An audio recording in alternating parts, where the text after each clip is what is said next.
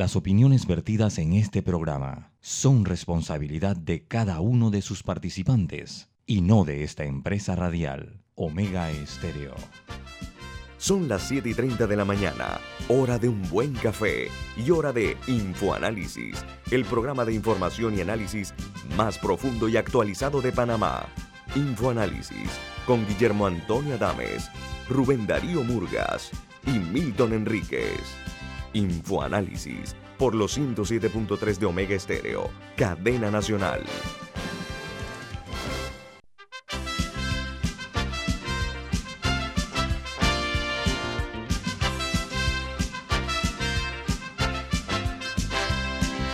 Saludos a todos desde la capital de la República. Esta es Omega Estéreo y su programa Info Análisis, un programa para la gente inteligente. Hoy es 12 de enero del año 2022 y este programa es presentado por... Por Café Lavazza, un café italiano espectacular usted puede conseguir en los mejores supermercados, puede pedirlo en los mejores restaurantes y también solicitar servicio a domicilio por internet a través de www.lavazzapanamá.com.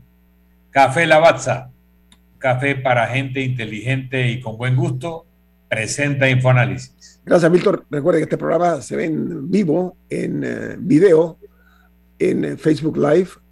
También eh, nos pueden sintonizar en nuestra app, es Omega Stereo, y también en Tuning Radio y en el canal 856, canal de Tigo, en sus televisores, entre otras de las plataformas de Omega Stereo. Vamos a dar inicio para que ustedes estén enterados de qué es lo que ocurre en el mundo en las últimas horas. Las noticias que hacen primera plana en los diarios más importantes del mundo. Comenzamos con una que dice que la OMS, o sea, la Organización Mundial de la Salud, ha dicho que la variante Omicron ya es la dominante en el mundo, con casi un 60% de casos. Omicron hace dos semanas eh, solamente había sido detectada en un 1.6% de los casos globales analizados en laboratorios, pero ya está eh, presente en un 58.5% de esos análisis, eh, lo que ha superado con creces a la variante Delta. Eh, también se calcula que la mitad de la población europea se contagiará con Omicron en las próximas fechas. En Chile, el presidente Sebastián Piñera eh, se refirió eh, al aumento de casos de la COVID en el país, producto de la variante Omicron. Dice que ha descartado la posibilidad de que puedan eh, volver las cuarentenas en ese país, que tiene hasta este momento un total de 1.837.000 340 casos eh, y 39.289 fallecidos por la COVID-19. Ayer eh, se contabilizaron 3.922 casos nuevos de la COVID en Chile. Mientras en el Reino Unido, el primer ministro de ese país aceptó ya que sí estuvo en una fiesta eh, que el secretario privado del primer ministro había invitado eh, a unas 100 personas a esta fiesta y eh, el tema aquí es que eso se dio en Downing Street. Dice que el alcalde, perdón, el primer ministro ha pedido disculpas porque la fiesta se hizo durante el confinamiento. La policía metropolitana iniciará una investigación sobre este caso. Bueno, sobre ese tema, eh, hay varios detalles importantes. El primero es que todo esto surgió porque se dio a conocer que se había invitado a unas 100 personas y se habla de que podrían haber asistido unas 30. Y se había estado exigiendo una respuesta al gobierno de Boris Johnson y ellos la habían estado dando larga. Ahora es que finalmente él reconoce que estuvo ahí. Él dice que estuvo ahí por 25 minutos y que eran unas 30 personas y que él pensaba que era un evento de trabajo. Pero eh, eso contradice un poco las versiones de, de, de, la manera en que se dio la invitación. Ahí va, el, líder de los laboristas y también eh, otros partidos están pidiendo que él renuncie eh, por, porque alegan que él ha perdido la confianza de la gente, porque en ese momento no se permitía ningún tipo de eventos.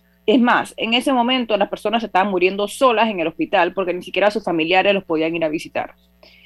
Era el peor momento de la pandemia, uno de los peores momentos de la pandemia para el Reino Unido, y ello, entonces, eh, se está pidiendo su renuncia a algunos de los partidos opositores, y él está, y lo que ha dicho, lo que ha dicho el, el primer ministro Johnson, aparte de ofrecer sus disculpas, es decir, que va a esperar a ver los resultados de la investigación y ahí se verá lo que él decida hacer.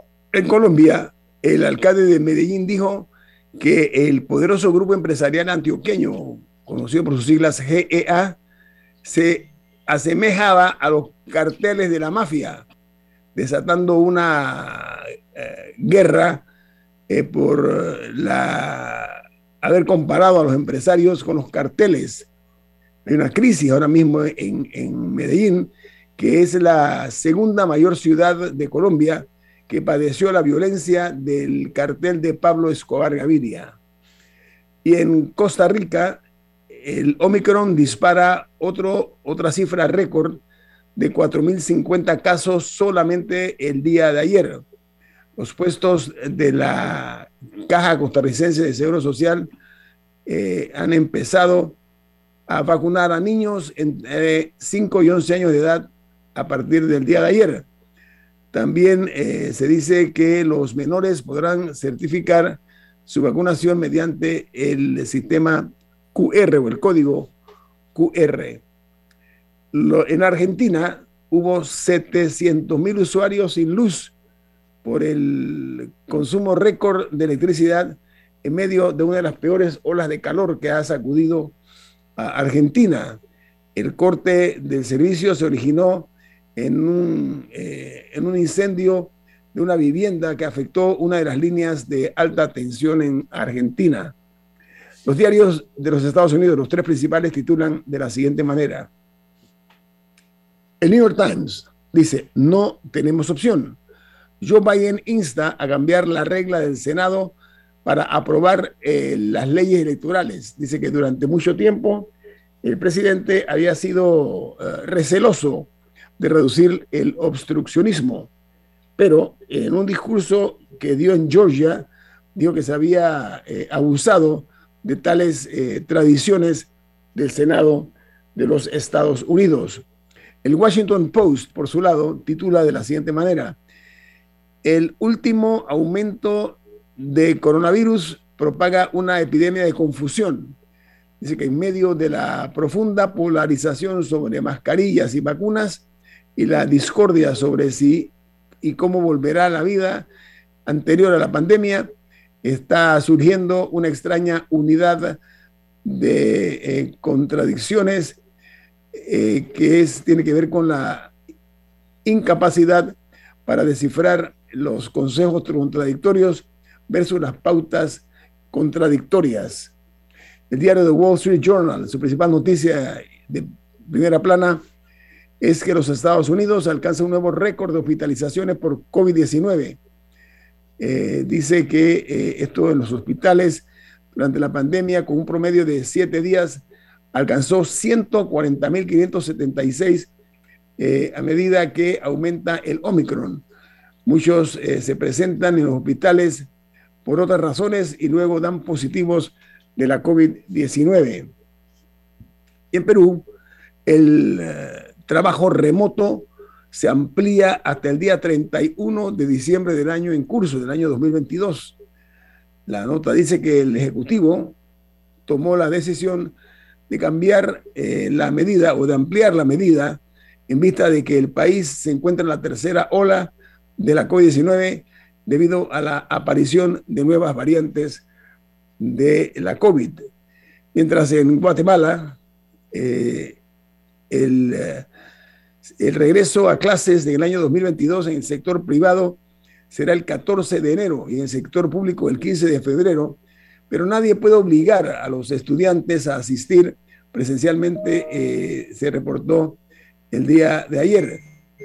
eh, hablando de reportes, eh, se habló de 2.000 casos nuevos y los activos se acercan a los 15.000 en Guatemala. No obstante, va el inicio de clases.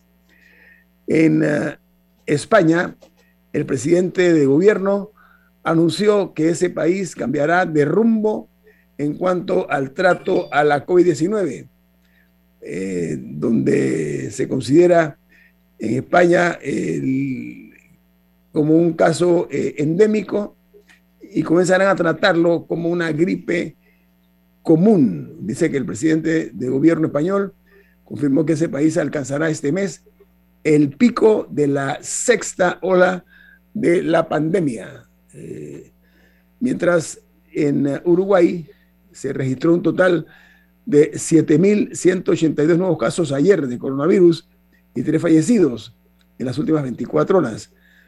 Uruguay tiene un total de 6.202 fallecidos de COVID y hay 49.373 personas infectadas.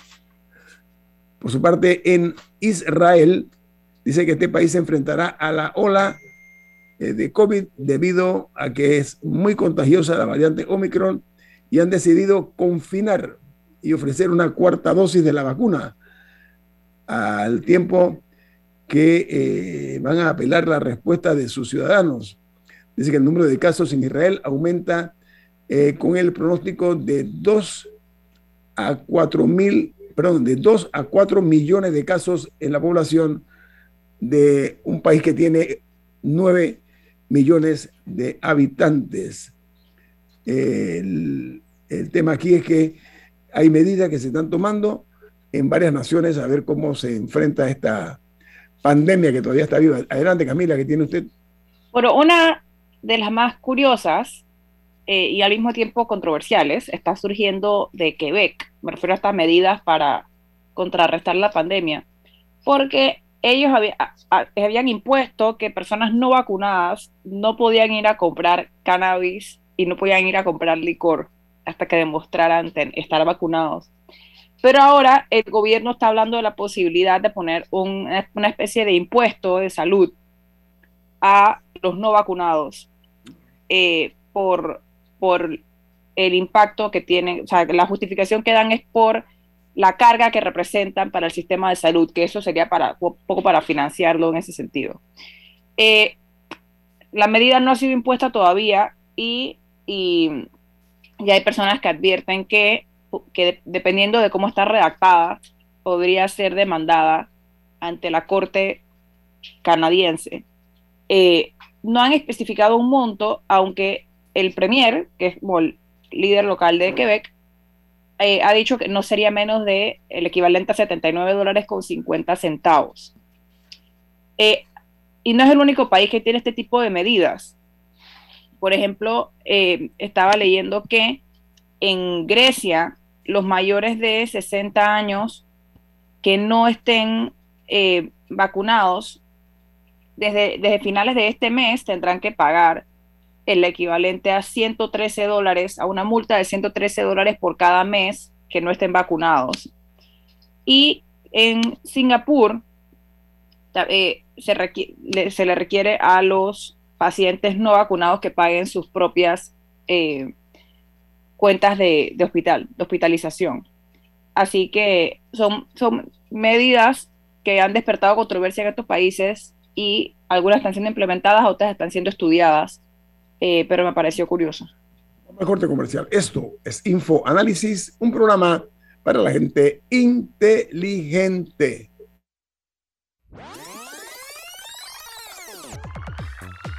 Omega Stereo tiene una nueva app. Descárgala en Play Store y App Store totalmente gratis. Escucha Omega Stereo las 24 horas donde estés con nuestra nueva app.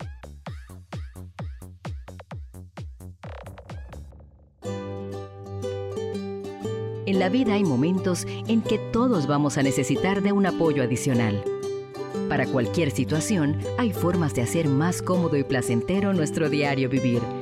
Sea cual sea su necesidad, en Hogar y Salud los apoyamos haciéndole la vida más fácil, porque contamos con la experiencia necesaria para recomendarle lo que usted necesite. Recuerde, Hogar y Salud les hace la vida más fácil.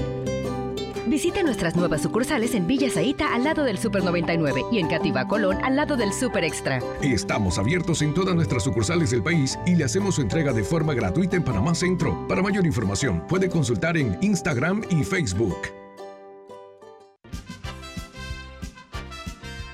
Ya viene InfoAnálisis, el programa para gente inteligente como usted.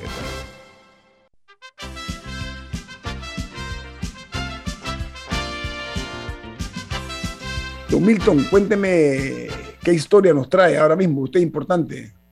Historia no, pero información sí. El Banco Aliado te acompaña en tu crecimiento financiero.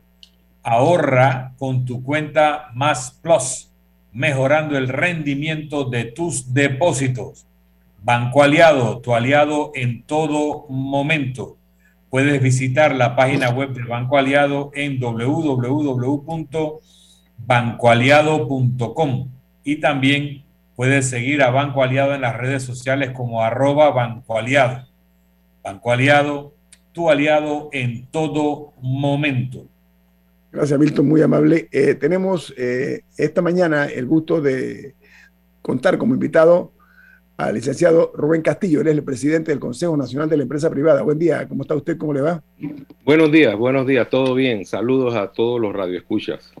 Ayer se llevó a cabo una reunión en la cual participó el, ministerio, el ministro de Salud y también el representante del Ministerio de Trabajo y los empresarios, el sector empresarial, para eh, analizar la situación eh, actual de pandemia de la COVID-19 ante el incremento de los casos de la Omicron, pero para lograr eh, algún tipo de medida que mitiguen el contagio, pero sin provocar la afectación del crecimiento económico. Don Rubén, ¿cuál fue el tenor de esa reunión de ayer y los resultados? Bueno, la verdad que fue una reunión interesante. Estaba específicamente el ministro de Salud, personal del Ministerio de Salud, estaba la ministra de Trabajo, el viceministro de Trabajo, el ministro de Comercio y el ministro de Turismo. Eh, y se invitó al sector privado, estaba eh, la vicepresidenta de la Cámara de Comercio y estaba yo. Eh, al final, la agenda tenía que ver con una serie de medidas frente a la escalada de la variante Omicron y la explicación de cómo se podían implementar esas medidas para mitigar los efectos del coronavirus, el COVID-19 en Panamá. Ahora, lo importante es que los indicadores han ido variando. Antes estábamos tomando en cuenta el crecimiento del contagio, el RT, eh, entre otras variables. Ahora estamos viendo el tema de las hospitalizaciones y el ingreso de personas en la unidad de cuidados intensivos y en la unidad de cuidados respiratorios. Eh, gracias a Dios hay una estabilidad en ese tema, lo que permite mantener la economía abierta, pero hay unas medidas que eh, se están evaluando. El ministro de Salud, las autoridades querían pulsar la opinión del sector privado. Eso, eso nos parece muy, muy bueno y le agradecemos esa iniciativa. En primer lugar, se, planteó eh, escalonar el ingreso a las oficinas públicas, es decir, eh, eh, horarios diferenciados en oficinas públicas y privadas. Ahí hicimos una acotación en relación con, con algunas empresas que tienen producción en línea, donde es muy difícil hacer cambios de horarios. ellos tomaron nota de eso. Se habló del esquema de las tres vacunas. Eso también hicimos una anotación en cuanto al tema de turismo, porque muchos países no tienen ese esquema de las tres vacunas y puede afectar eh, el mercado panameño. Habría que analizar otras medidas para mitigar eh, cualquier situación de contaminación eh, por turistas que vengan. se planteó también reforzar los protocolos y las medidas de bioseguridad se denominó también dispersión de los eventos públicos, que, más bien es establecer periodos diferenciados para realizar eventos públicos multitudinarios. Eh, el, objetivo es que eh, se sabe que, la variante Omicron es muy sensible y que la contaminación es más rápida En consecuencia, hay que evitar que haya contaminaciones masivas y espaciar eh, el periodo de tiempo en que se hacen los eventos públicos. Eso hay que analizarlo con detenimiento porque en el curso de esta eh, de la actividad de, los empresarios de eventos públicos ya hay, hay varias planificaciones y es muy delicado esto. Sin embargo, creo que si se organiza bien, se comunica, se puede llegar a un entendimiento tomando en cuenta las necesidades sanitarias del, eh, del, país.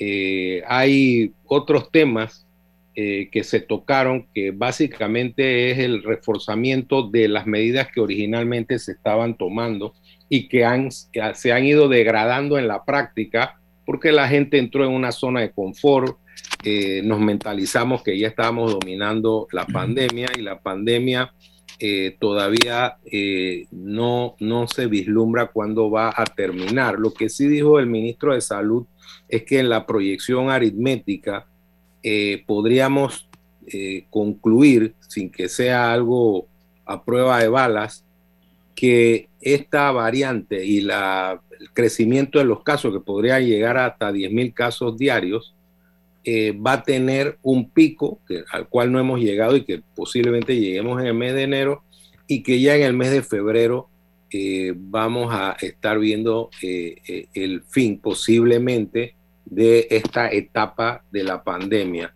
Se le preguntó sobre el tema de la educación, que para el sector privado es bien importante y manifestó que no creía que se comprometía el inicio presencial de las clases por efecto de que la estimación eh, era que al final, o es que al final eh, del mes de febrero ya debemos tener otra vez una, una pandemia bajo control. una pregunta, quiero, eh, retomar el tema en cuanto a que entiendo que se acordó reforzar las medidas de bioseguridad aplicando los mismos esquemas de la primera y segunda ola de la COVID, ¿eso es correcto?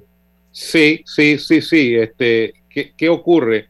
Eh, y voy a, para no abusar de mi memoria, eh, entre los temas que se tocaron están el escalonamiento de los horarios, el gobierno y empresas privadas, eh, la obligatoriedad del esquema completo de vacunación de las tres dosis, refuerzo a nivel empresarial de las medidas de aforo en los casos en que está definido eso, escalonamiento en los horarios de almuerzos, promocionar reuniones de trabajo virtuales, que son cosas que ya se están dando, facilitar el permiso para acceder a la vacunación. Eh, el sector privado va a verificar los casos específicos donde ha habido problemas con esto, porque a nosotros nos interesa que las personas acudan a la vacunación. Eh, recomendación de acrílicos en recepciones, cajas, taquillas, eh, atención de público. Es una recomendación que ya se ha dado de hace mucho tiempo reforzar la vacunación y medidas de bioseguridad, el uso correcto de la mascarilla y, como expliqué, la denominada dispersión de eventos multitudinarios. Esa es específicamente, taxativamente, la temática del día de ayer. Ahora, una cosita, yo recuerdo haber escuchado lo de tener horarios escalonados hace más de un año y eso se llegó a implementar porque yo, yo no recuerdo que haber escuchado que se implementara, o sea, que se tomara la decisión y que se hiciera un trabajo para organizarse en ese sentido. O sea, porque ahora, ahora, se pide que se reitere, pero llegó a suceder. Sí, sí, sí se habló en algún momento de eso. Lo que pasa es que eh, en, en, el 2020 tuvimos cortocircuitos, ¿no? De repente, al final la medida era extrema, hay que cerrar. Eh, ahora, como la economía va a permanecer abierta, como, como bien apunta, ¿no? Eh, antes eso no, no se percibió como algo que se materializó en la práctica, pero ahora, teniendo la visión de que la economía va a estar abierta, sí vamos a tener que usar esa variable, obviamente sin afectar a aquellos sectores, como ya dije, que tienen una actividad de producción en línea que es, es, muy difícil, empresas que trabajan 24 horas, es muy difícil hacer esos, esos cambios, eh, inclusive poniendo en peligro eh, el suministro de productos básicos para el país, pero eso lo entendieron eh, las autoridades. Se habló del comercio, eh, le, dijimos que había que tener cuidado también con eso, que no podemos dejar a las empresas con horarios que, eh, que, que, no signifiquen un aumento en sus ventas, porque entonces va a haber un problema, un problema material, ¿no? Para sostener los negocios, que sí había que colaborar básicamente en el tema de los, de los temas de en el tema de bioseguridad, de los mecanismos de protección. Y siempre, eh, quien iba, siempre quien iba a tener que hacer el cambio era la empresa privada. El gobierno nunca contempló ellos cambiar sus horarios. Sí, en algún momento eh, eh, ellos tuvieron en el año 2020, a, inicio de la pandemia, hubo unas modificaciones de horario en el sector público. Ahora se va a implementar, es una decisión tomada que se va a implementar Recuerden que hay una masa de funcionarios públicos que entra a una hora específica que le está poniendo presión al sistema de transporte público que puede entenderse que es un foco de infección, eh, producto de que es muy difícil controlar el cumplimiento de las normas. En el transporte público hay que usar la mascarilla y la pantalla facial. Eh, entonces, estos son temas que se están evaluando y ojalá se implementen. Por ejemplo, se habló de los centros comerciales que, van a poner como hora de, entrada a las 10 de la mañana y le dijimos, bueno, esa es la misma hora que normalmente eh, tienen los centros comerciales. Eh, ese tema, la verdad que no, no, no se concluyó con claridad el, el horario. Porque eso, eso incluso, yo escuchaba eso que se venía hablando pre-pandemia para lidiar con el tema del transporte público, particularmente los que tenían que ingresar desde el oeste y el este. Y es, más fácil implementar una medida así a nivel de gobierno. obviamente hay ciertos ministerios que no funcionan igual. Los médicos van a seguir entrando a la hora que entran y los profesores también. Pero una pero oficinistas, personas que trabajan en planta, o sea, que porque ellos no podían, no se les podía variar un poco el horario. Lo vengo escuchando desde hace años para lidiar con el transporte público, pero nunca se ha tomado una decisión. Entonces, no veo por qué lo vuelven a traer en una reunión si, si nunca se implementó. Yo, estoy de acuerdo contigo, Camila. Estoy totalmente de acuerdo contigo. Eso es algo que debe evaluarse y que debe trascender el concepto de la pandemia. Es que hay muchas cosas. Incluso hay, em, hay empresas que, que han confirmado y lo han hecho otros países. Hay lugares donde la gente ya no va a regresar a la oficina, punto. O sea, que ya se ha implementado que personas puedan trabajar en Chiriquí si quieren, pero trabajan para una empresa en Panamá o donde, donde quieran. O sea, ¿cómo se va a manejar? Siento que hemos sido un poco conservadores en Panamá en la, en la discusión de estos temas sobre el futuro del empleo. Empresas que ni siquiera por pandemia quieren enviar a las personas a hacer teletrabajo. Hay mucha resistencia en ese sentido, porque no se piensan que si no lo están viendo por ocho horas en una oficina, no van a rendir. Pero o sea, ¿qué conversaciones se están teniendo un poco a nivel de, del futuro del trabajo, no solamente por emergencia? Bueno, tenemos un corte comercial. Don Rubén, al regreso, al regreso, con mucho gusto la respuesta. Milton también está ansioso por preguntarle. Así que vamos al corte comercial. Esto es Info Análisis, un programa para la gente inteligente.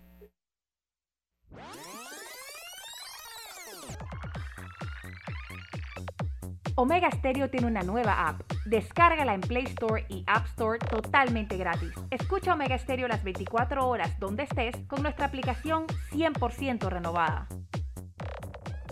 Si desea que sus colaboradores trabajen desde su casa, podemos ayudarle. En Solutexa somos expertos en aplicar la tecnología a las técnicas y trabajos de oficina. Contáctenos en solutexa.com.pa o al 209 4997. Solutexa.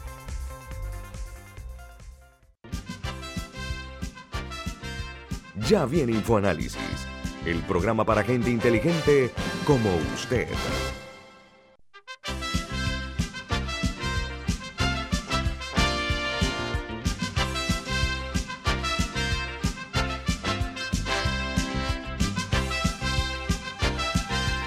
Infoanálisis tiene hoy el gusto de contar como invitado con el presidente del Consejo eh, Nacional de la Empresa Privada, el licenciado Rubén Castillo Gil.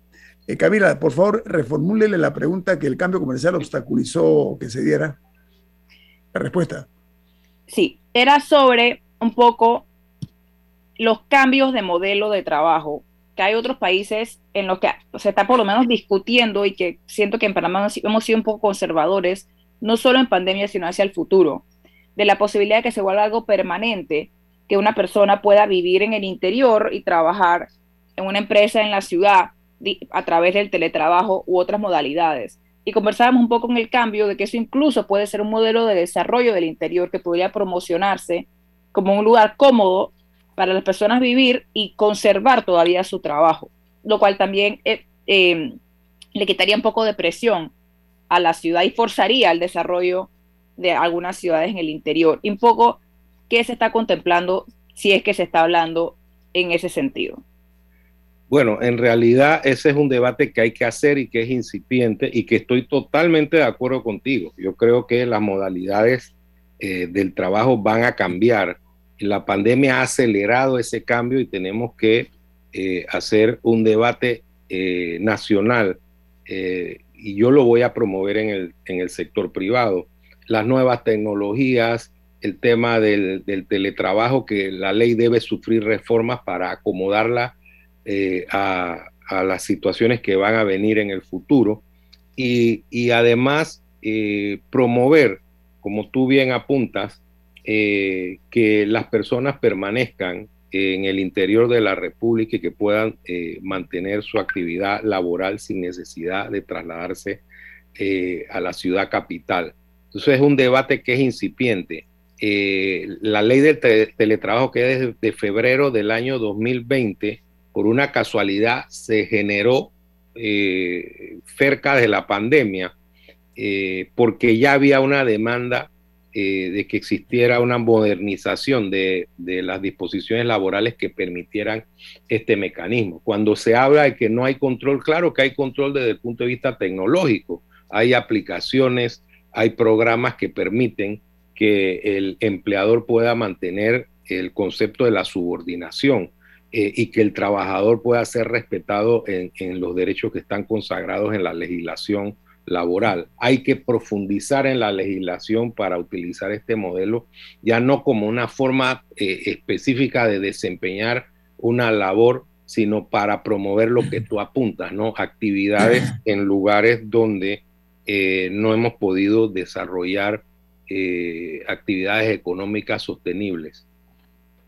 En el marco de lo que ha estado comentando Camila y Rubén, em, esta, variante Omicron es altamente contagiosa y eh, ya uno sabe que a los primeros síntomas o al primer contacto, a los primeros síntomas de una persona con la que uno hizo contacto se reporta. Y eso está generando parálisis en muchas actividades, no porque las personas estén realmente incapacitadas, sino porque eh, simplemente se resguardan. Eso cambia toda la dinámica, acelera los procesos que hemos estado hablando de eh, la forma de trabajar. Y me alegra mucho que el CONEP vaya a plantear debates porque son necesarios, no solamente de cómo está cambiando el trabajo en el sector privado. A nivel mundial vemos que Apple ya le dijo a su personal, mira, no vamos a volver a la oficina, aquí hay mil dólares para que adecues tu casa al lugar de trabajo ya probablemente le habían dado el ordenador o computadora o el iPhone o ambos o todo. le están pagando muchas empresas el costo de la factura eléctrica o la diferencia de la factura eléctrica, el costo de la comunicación por Internet, se lo está reembolsando la empresa.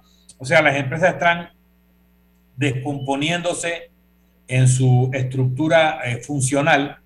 También, como dice Rubén, a través de, los, de las plataformas tecnológicas hay bastante control de la actividad del trabajador o colaborador de la empresa, porque todo eso es medible, porque casi todo acaba haciéndose a través de estas plataformas, pero al mismo tiempo se aceleran procesos, en varios países de Europa ya lo tienen, en donde la ley ya prohíbe que un jefe le mande un WhatsApp a un subalterno después de la hora de trabajo, después de las 5 de la tarde, o le manda un email en fin de semana. O sea que eh, también vienen los mecanismos donde este trabajo remoto, en lugar de que la gente trabaje menos, acaba trabajando 24/7.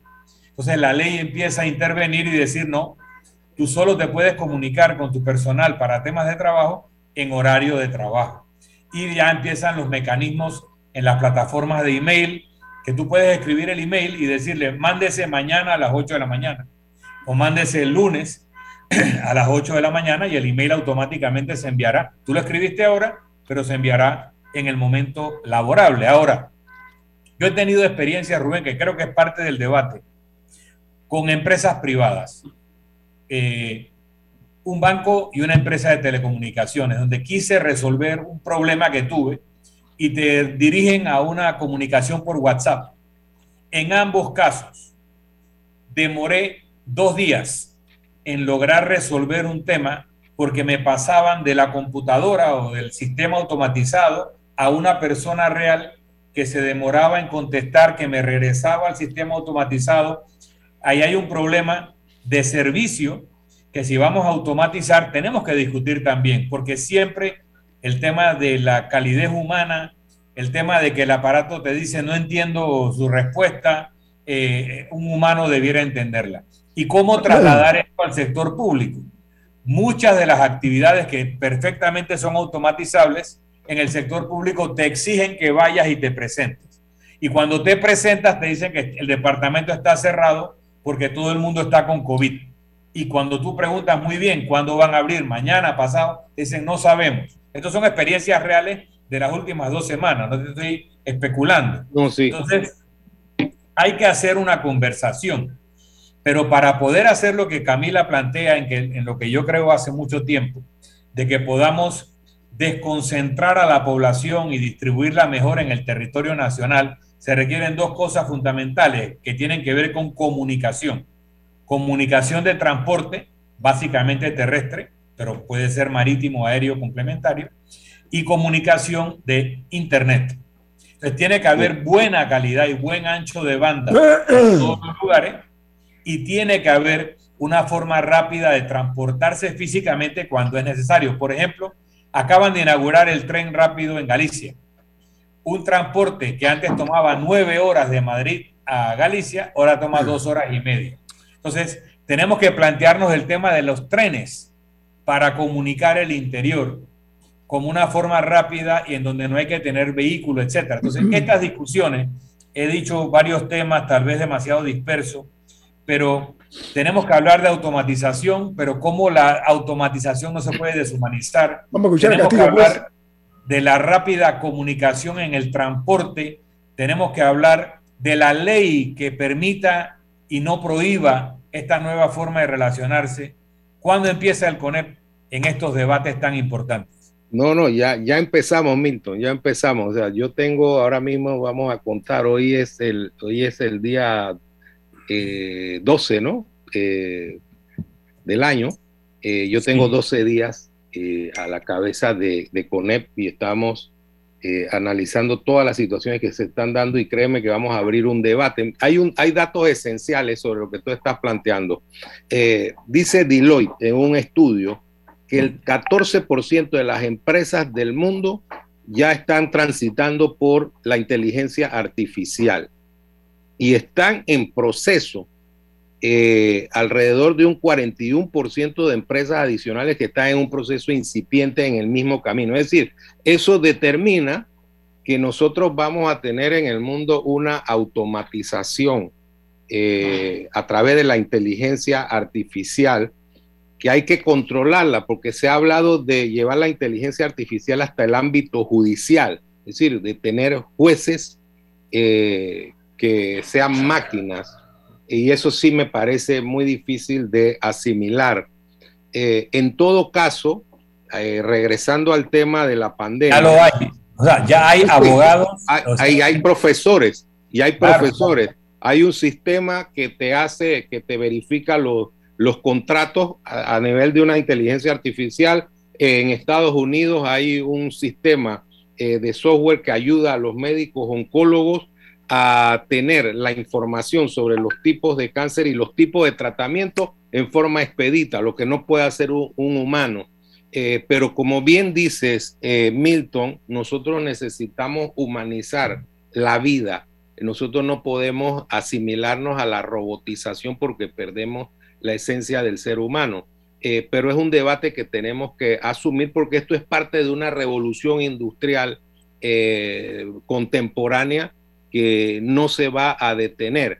Pero fíjense lo siguiente, volviendo al tema de la pandemia, Israel acaba de señalar que está evaluando, eh, y recuerde que en Israel van a una velocidad tremenda desde el punto de vista de la ciencia, la tecnología, están evaluando eh, eh, la contaminación controlada de la población por aquello de que tienen una masa de gente que ya está vacunada y dicen los que restan que se contagien, es una teoría, que se contagien y logramos la inmunidad comunitaria deseada e inmediatamente la pandemia va a reducir sus efectos. Esa pregunta se la hicimos al ministro de Salud y él dice que obviamente hay distintas formas de afrontar esta pandemia y que las recetas de otros países no las podemos asimilar a críticamente a Panamá y que él considera que abrir el espacio para que todo el mundo se contagie, tomando en cuenta que el eh, Omicron eh, no tiene efectos tan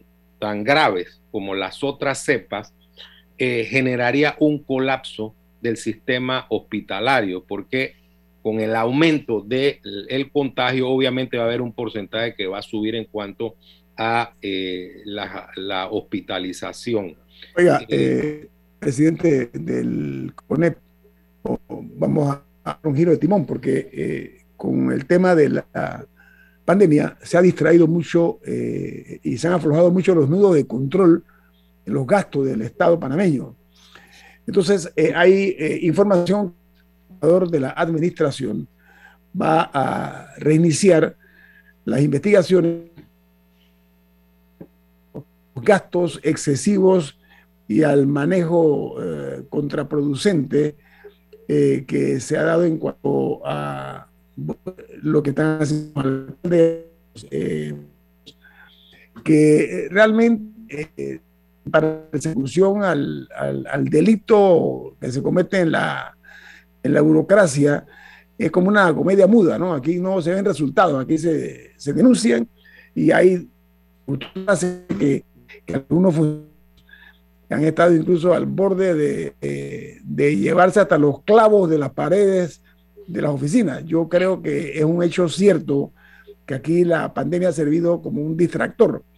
la pregunta mía es, ¿qué le parece a usted lo que dice el, señor procurador de la administración, que va a retomar el tema para que la Contraloría vuelva a, sumergirse a más profundidad en cuanto eh, a lo que es la persecución del delito y el exceso de los gastos de los fondos del Estado?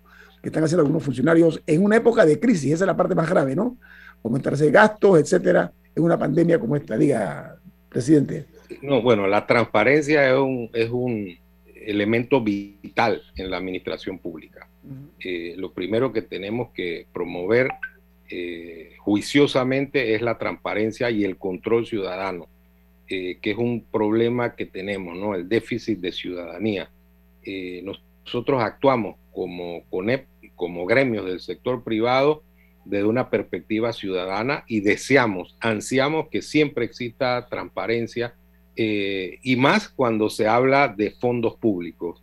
Si hay irregularidades, vamos a promover que haya las investigaciones y si esas irregularidades configuran delitos, que haya una investigación con todas las garantías que establece la ley y que al final haya un resultado expedito. Que de paso. Debido, proceso, el debido proceso, ¿no? Claro, de paso debo señalar que nos complace que se dé ahora un proceso mediante el cual se va a abrir eh, los puestos de la carrera judicial que estaban pendientes, que haya una inversión importante en el sistema judicial, porque sin un sistema judicial adecuado, imparcial, independiente, eh, todas las estructuras del Estado de Derecho comienzan a resquebrajarse. Entonces nosotros celebramos que ese camino se haya tomado de fortalecer el sistema judicial. Y concretamente debo decir que frente a cualquier irregularidad, ahí debe estar el brazo de la investigación eh, para determinar con claridad eh, si las actuaciones fueron correctas o no. Porque eh, yo le hacía la pregunta a, don Rubén porque el procurador de la administración eh, dio a conocer que de nuevo la Contraloría eh, es, debe dar un informe acerca de estos, que están recibiendo los alcaldes, representantes de diferentes puntos del país, que, que están malversando aparentemente porque que se están cometiendo en medio de una crisis económica y pandémica. Así que esa era la pregunta, don Rubén. Un placer siempre tenerlo aquí. Es que al final hay, hay un tema, ¿no? Hay cosas que son inexplicables desde el punto de vista legislativo, o sea, leyes que impulsan actuaciones que no son las correctas. Eh, esto, este es el tema que se está tocando sobre los gastos de movilización. A mí me dejan perplejo y tendrían que explicármelo muy bien para que yo eh, me eh, esté de acuerdo o conforme con lo que yo estoy viendo. Y vamos a profundizar en ese tema porque creo que eh, desde el punto de vista institucional no sería conveniente. hay una distorsión completa de la estructura de remuneración de los funcionarios a través de este sistema.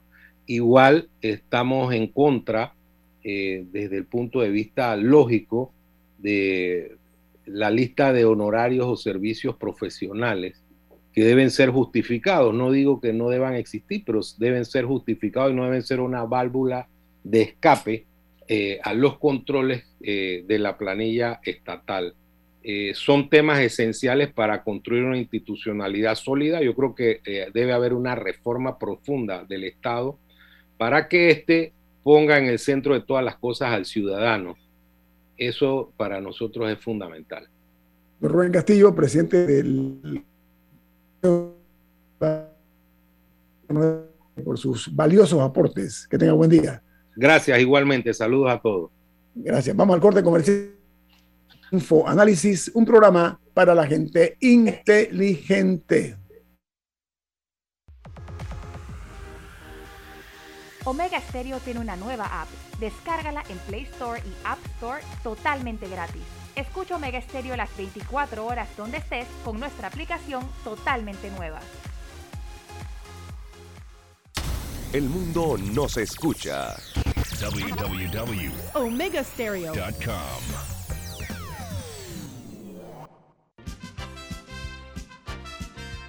Ya viene InfoAnálisis el programa para gente inteligente como usted.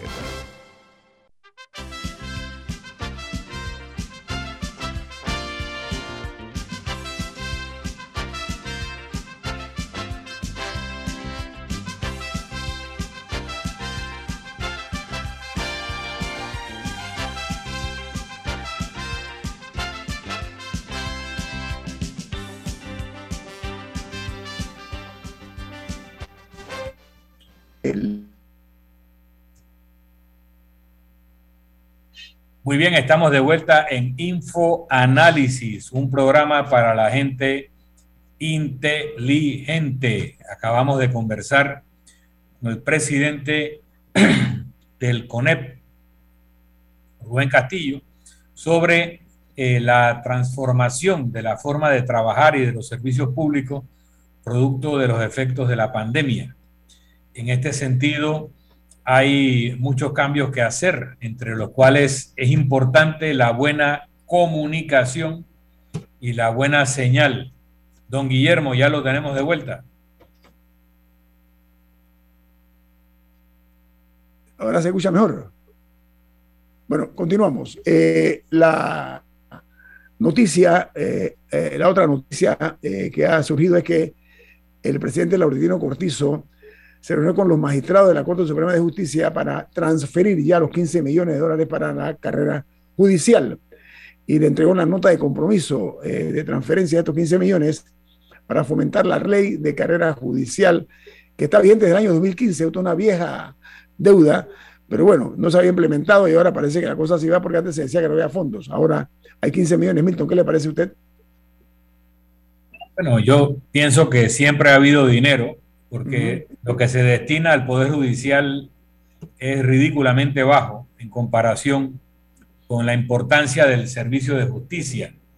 Y en general los gobiernos han sido mezquinos con la justicia en un afán de tratar de controlarla, eh, de, de que los jueces sientan que necesitan estar en buenos términos con el Ejecutivo y en algunas ocasiones con el Legislativo también.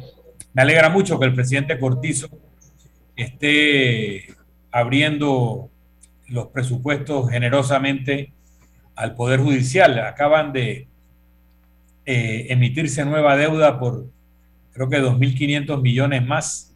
Así es, así llevaría a 17 mil millones de dólares lo que se ha adquirido en deuda en esta administración y un poder judicial que tiene unos presupuestos magros, eh, no hay verdadera justificación para decir que no hay dinero. Sí lo hay, sí lo hay y, se ha dedicado a veces eh, fondos al incremento de las planillas en el legislativo, en el propio ejecutivo.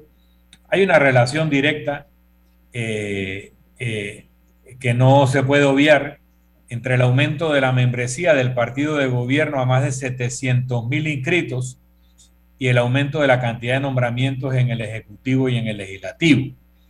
Así que aplaudo que el presidente Cortizo esté dando respaldo al Poder Judicial en sus necesidades presupuestarias y también espero que las autoridades del Poder Judicial eh, le den un uso óptimo a estos recursos para mejorar el servicio de la justicia, sin el cual se pierde la fe en el Estado de Derecho, se pierde la fe entonces en el modelo democrático y los pueblos empiezan a recurrir a esas figuras mesiánicas que les prometen meter presos a los corruptos y les prometen quitarles el poder a los poderosos, eh, muchas veces simplemente para quedarse ellos con ese poder y para quedarse ellos con esos beneficios selectivos del régimen anterior. Así que el, apostar por la justicia es muy importante y aplaudo que el presidente Cortizo esté haciendo. La justicia va a tener una oportunidad. Yo creo que es un importante eh, para la Corte Suprema de Justicia porque eso va a permitir que prime la meritocracia, Milton, y no el dedazo. Eso yo me refería a esa posibilidad y ojalá que se cumpla estrictamente con el propósito. Eh, creo que coincidimos en eso, ¿no? Sí, en la medida de que vayamos a implementar eh, la carrera judicial, que estos puestos de jueces y magistrados que estaban ocupados en interinidad, aunque las personas tuvieran los requisitos para ocuparlos, ahora vayan a ser en propiedad. Es muy importante para garantizar la independencia judicial. Y ojo, no es solo la independencia judicial ante el Poder Ejecutivo o el Legislativo, es la independencia judicial de los tribunales o de los juzgados ante los tribunales superiores y la Corte. Es que este, este estar en posesión, en propiedad del cargo, garantizaría el, el criterio eh, de la, del juez, la sana crítica, la independencia judicial, se ponen en peligro diariamente cuando el juez se siente inseguro, el magistrado se siente inseguro de que no lo vayan a remover porque está en interinidad, porque pisó un callo, porque afectó los intereses de alguna vaca sagrada, que muchas veces afecta el desempeño judicial. Así que esto es muy importante, dotar de presupuesto eh, declarar vacantes los cargos para poder llenarlos en propiedad. Todos estos son elementos que contribuyen a un mejor servicio de justicia y por ende a una mayor satisfacción de la población con el Estado, mayor compromiso con el Estado de Derecho, mayor compromiso con el sistema democrático. Es que una cosa lleva a la otra en buena dirección si se contribuye con la independencia judicial, como lo está haciendo el presidente Cortizo, y en la dirección opuesta cuando se es mezquino con la justicia, cuando se pretende tener jueces y magistrados sumisos y subservientes a los intereses del poder político, del ejecutivo y legislativo, o del poder económico, o del poder social, o del poder partidista, cuando estos jueces tienen que fallar en contra de los intereses de las vacas sagradas, en contra de los intereses del partido respectivo, en contra los intereses de eh, esos altos funcionarios que quieren mantener o han querido mantener a la justicia, y no digo en este gobierno, digo en múltiples gobiernos desde hace varios lustros, en donde se quiere tener a la justicia cortita, se quiere tener a la justicia con escasez presupuestaria. Miren, la, la constitución dice, por esa tendencia de los poderes ejecutivo y legislativo a ser mezquinos con la justicia, la constitución dice que hay que darle como mínimo el equivalente al 2% de los ingresos del gobierno central como presupuesto del Poder Judicial. Pero eso es mezquino, porque eh, el gobierno central es una cosa y el Estado es cada vez más grande con las entidades descentralizadas, entidades autónomas que hacen funciones que antes se realizaban desde el gobierno central. Entonces, plantear como suficiente, y es lo que acaban dándole exactamente el mínimo, que es el 2% del equivalente de los ingresos del gobierno central, es mezquino con la justicia y es insuficiente con el servicio de justicia. Entonces, ¿Cumple con ese 2%?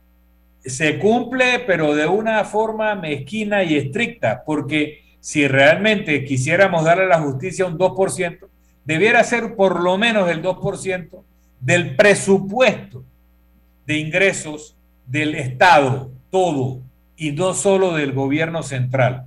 Ahí te, aseguro que se multiplicaría el presupuesto de la justicia al doble o al triple, que es lo que debiera hacer. Y acaba haciendo, cuando te pones a ver el presupuesto general del Estado, que noventa y tanto por ciento se van al Ejecutivo, uno o dos por ciento en el Legislativo, que es demasiado para lo que el Legislativo requiere, y una mezquindad para el Judicial. Son tres poderes, pero el noventa y tanto por ciento se lo lleva un solo poder, cuando todos reconocemos la importancia del Poder Judicial. No sé cómo están de señales Ñito y Camila, que los veo congelados en este momento, para algún comentario final ahora que nos acercamos al cierre del programa. No, No, no llega la, la señal. Eh, bueno, la importancia de la buena comunicación, de la buena señal, del buen ancho de banda en esta época de trabajo remoto también nos afecta a nosotros y es una demostración de que se necesita garantizar ese ancho de banda, esa comunicación, tanto en la virtualidad como en el transporte de las personas, si las queremos residiendo dispersos en todo el territorio nacional. Pero bueno, eh, estamos llegando al fin de nuestro programa de hoy, Infoanálisis. Lamentablemente hemos perdido comunicación con nuestros coequipier, Guillermo Antonio Adames y Camila Adames, pero nos tenemos que despedir porque ya viene el programa del periodista Álvaro Alvarado. Nosotros nos despedimos, pero lo hacemos disfrutando de una deliciosa taza del café Lavazza, un café italiano espectacular. Café Lavazza, un café para gente inteligente y con buen gusto. Despide Infoanálisis. Ha terminado el infoanálisis de hoy. Lo esperamos mañana de 7 y 30 a 8 y 30 de la mañana para compartir la información y el análisis más profundo e ilustrado de Panamá. Infoanálisis con Guillermo Antonio Adames, Rubén Darío Murgas y Milton Enríquez. Infoanálisis por los 107.3 de Omega Estéreo, cadena nacional. Limpieza Panamá, la solución en servicio de aseo para su oficina. Continuamos adaptándonos a las necesidades de nuestros clientes, ofreciendo también el servicio de suministro y otros agregados para su mayor comodidad. Solicite su cotización, marque el 399-0661 o visítenos en www.limpiezapanamá.com. 399-0661. En la vida hay momentos en que todos vamos a necesitar de un apoyo adicional. Para cualquier